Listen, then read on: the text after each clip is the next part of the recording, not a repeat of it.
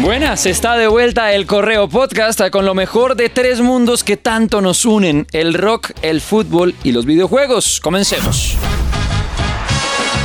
Y esta edición del Correo Podcast la abre la pelota, el fútbol, porque así como está repleto de contrastes, también fue semana de alegría, tristeza, un sabor exquisito y luego como el amargo, mejor dicho, hay nuevo campeón del fútbol colombiano y es Millonarios, que la misma semana también quedó eliminado de torneos internacionales porque cayó contra Defensa y Justicia y no le alcanzó para clasificarse a la siguiente ronda de la Copa Sudamericana, pero nadie le quita lo bailado al embajador porque el Club Azul consiguió su estrella número 16 después de ganarle a Nacional en una final inédita que se fue hasta los penales. Y claro, solo había una forma de vivirlo, con el rock and roll de Radioactiva y por eso, cómo no traer algunos momentos que vivimos junto a Millonarios en la final en el estadio Nemesio Camacho, el Campín. Por ejemplo, el empate, porque Nacional lo iba ganando 0-1 y no parecía a ver camino, no se daban las cosas hasta que un pelotazo lo recibió Ginás y... Toda la pinta, toda la pinta que aquí llega el empate, vamos Millos. El rechazo de Deosa,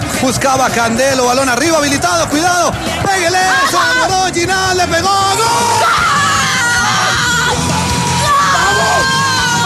Y luego, claro, los penales y sobre todo el último que cobró Larry Vázquez para darle el título a Millonarios y así se nos iba saliendo el corazón con más pasión y menos técnica. Le va a pegar Larry Vázquez, sí, sí, sí, sí, sí. Increíble, increíble lo que estamos viviendo. Pues felicitaciones a los hinchas embajadores, justos campeones del fútbol colombiano. La estrella se pinta de azul, mi viejo. Es de Millonarios. Millos sale campeón en el Campín. Si cambiamos de frente para hablar de música esta semana, la noticia tiene que ver con uno de los festivales que más recomendamos desde Radioactiva y al que más ganas le tenemos de cara a lo que será el segundo semestre de este 2023. La segunda edición de un festival que nació grande, el Festival Cordillera, que en este año tendrá su versión el 23 y 24 de septiembre en el Parque Simón Bolívar. ¿Cuál fue la noticia de esta semana? Pues que ya está el cartel oficial dividido en cada uno de los días. Ya sea que usted solo puede estar en uno o que solo tiene presupuesto para uno o que ya compró las dos boletas y simplemente quiere saber qué artista se va a presentar cada uno de esos días, párele bolas. Porque el sábado 23, es decir, el primer día, 23 de septiembre, va a estar por allá en el Simón Bolívar, en el Cordillera, Residente, Café Tacuba, que repite este año, Los Ángeles Azules, Bomba Estéreo, Los Bunkers, Los Caligaris, tremendo, Damas Gratis, Damian Marley, también va a estar Dos Minutos, va a estar 1200 280 almas, Diamante Eléctrico, Margarita Siempre Viva, Plastilina Mosh, Super Litio, desde Argentina, una banda que recomendamos mucho que es Silvestre y la Naranja. Todo para el primer día, lo que acabo de nombrarles, sábado 23. Y el domingo 24, que será el segundo día, pues ojo, porque tendrá a Andrés Calamaro, a Juanes, a Los Cafres, al Cuarteto de Nos, a Cultura Profética, Cypress Hill, Enanitos Verdes, a Claudio Narea tocando Los Prisioneros, a Monsieur Periné, a Raguayana, a Vetusta Morla, a Woz, a Jorge Drexler, un encuentro de sonidos latinoamericanos imperdibles. Si usted ya tiene las boletas, pues allá nos veremos. Si todavía lo está pensando, pare de hacerlo. Mándese de cabeza porque créame que es un festival imperdible. Toda la información, aparte de obvio en radioactiva.com, también la puede encontrar en cordillerafestival.com. Ahí le van contando cuánto cuestan las boletas, que van pues desde los 360 mil en adelante, dependiendo del combo que usted esté buscando. Si solamente es un día, si está buscando el combo de dos días, mejor dicho, pásese por cordillerafestival.com y no se quede sin boletas porque es un festival que se está yendo como agua entre los dedos. Es un encuentro de esos imperdibles y sobre todo porque la primera versión, el año pasado, salió tan espectacular, tuvo semejante combinación que es imperdible lo que vaya a pasar en este año, porque en 2022 tuvimos, eh, por nombrar algunos, a Maná, los fabulosos Cadillacs auténticos decadentes, a Molotov, a No Te Va a Gustar, a Mon Laferte, a Julieta Venegas, Venegas, a Caloncho, estuvo tremendo. También a los aterciopelados, en fin. Y para este 2023, que muchos se preguntaban, pero ¿cómo va a ser posible que después de semejante inauguración para un festival puedan armar un cartel digno? Vean, y les prometo, les aseguro que esto va de largo. Apenas vamos dos versiones y hay mucha fe detrás para el encuentro de siempre, el de sonidos latinoamericanos, el Festival Cordillera 2023 en el Parque Simón Bolívar los próximos sábado y domingo 23 y 24 de septiembre con Radioactiva.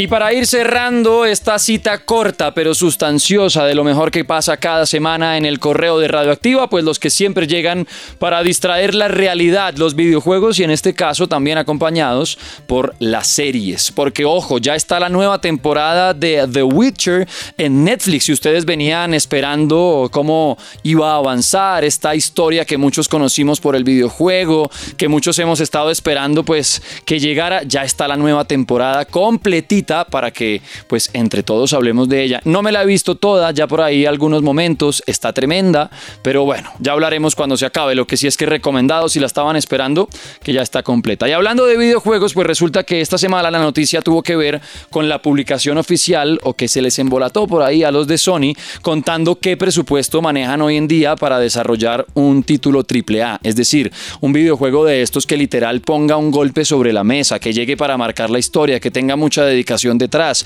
Y hablaron del presupuesto que usaron para crear juegos como The Last of Us, la parte 2, su segunda parte, y Horizon Forbidden West, que también es la segunda parte de ese Horizon Zero Dawn. Pues para que se hagan una idea de lo que puede llegar a gastarse la industria que hoy en día genera más billete que la música, el cine, todo junto, que es la de los videojuegos. Ojo, 220 millones de dólares se gastaron desarrollando un juego como The Last of Us y su segunda segunda parte, un juego que Naughty Dog, el estudio desarrollador, comenzó a trabajar en 2014 y terminó en el 2020. Más de 200 desarrolladores que estuvieron trabajando a tiempo completo en este videojuego. 220 millones de dólares invertidos solamente en desarrollo.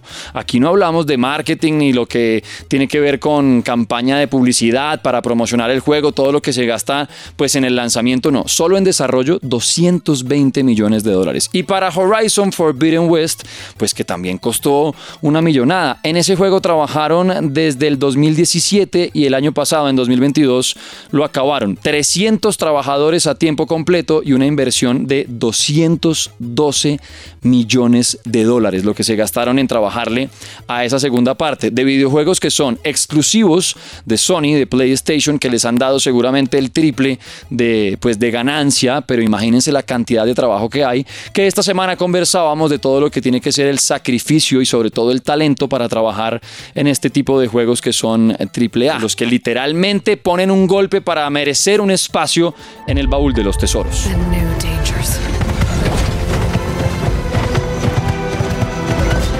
Y también de videojuegos, antes de ir cerrando esta edición del Correo Podcast, pues la noticia que tuvo que ver con el jefe de Activision, un tipo llamado Bobby Kotick, que fue pues publicando cosas que tal vez no debía. Y es que contaba que el siguiente Nintendo Switch, el que será la versión 2 de la más reciente consola de Nintendo, dijo que podría tener una fuerza igual que el PlayStation 4 o el Xbox One. Dada una alineación, abro comillas, más cercana de las plataformas de generación 8 y nuestras ofertas anteriores en PlayStation 4 y Xbox One, es razonable suponer que podemos hacer algo convincente para la sucesora del Nintendo Switch también. Así que usuarios de Nintendo, a quienes andamos por ahí con Zelda y demás, pilas porque la consola en la que están trabajando pues parece que va a ser una barbaridad. Hasta aquí el correo podcast. Gracias por unirse cada viernes a esta cita. Si no lo han hecho, activen notificaciones para que cada vez que salga un nuevo episodio lo tengan de primeros, de primeras. O más fácil, descárguense la aplicación de Radioactiva y ahí les va a llegar la notificación de cuando tengamos nueva cita en este correo podcast. Pendientes de anuncios que se vienen con Radioactiva y siempre recuerden, debemos ser más personas y no tanta gente. Nos oímos pronto. Chao pues.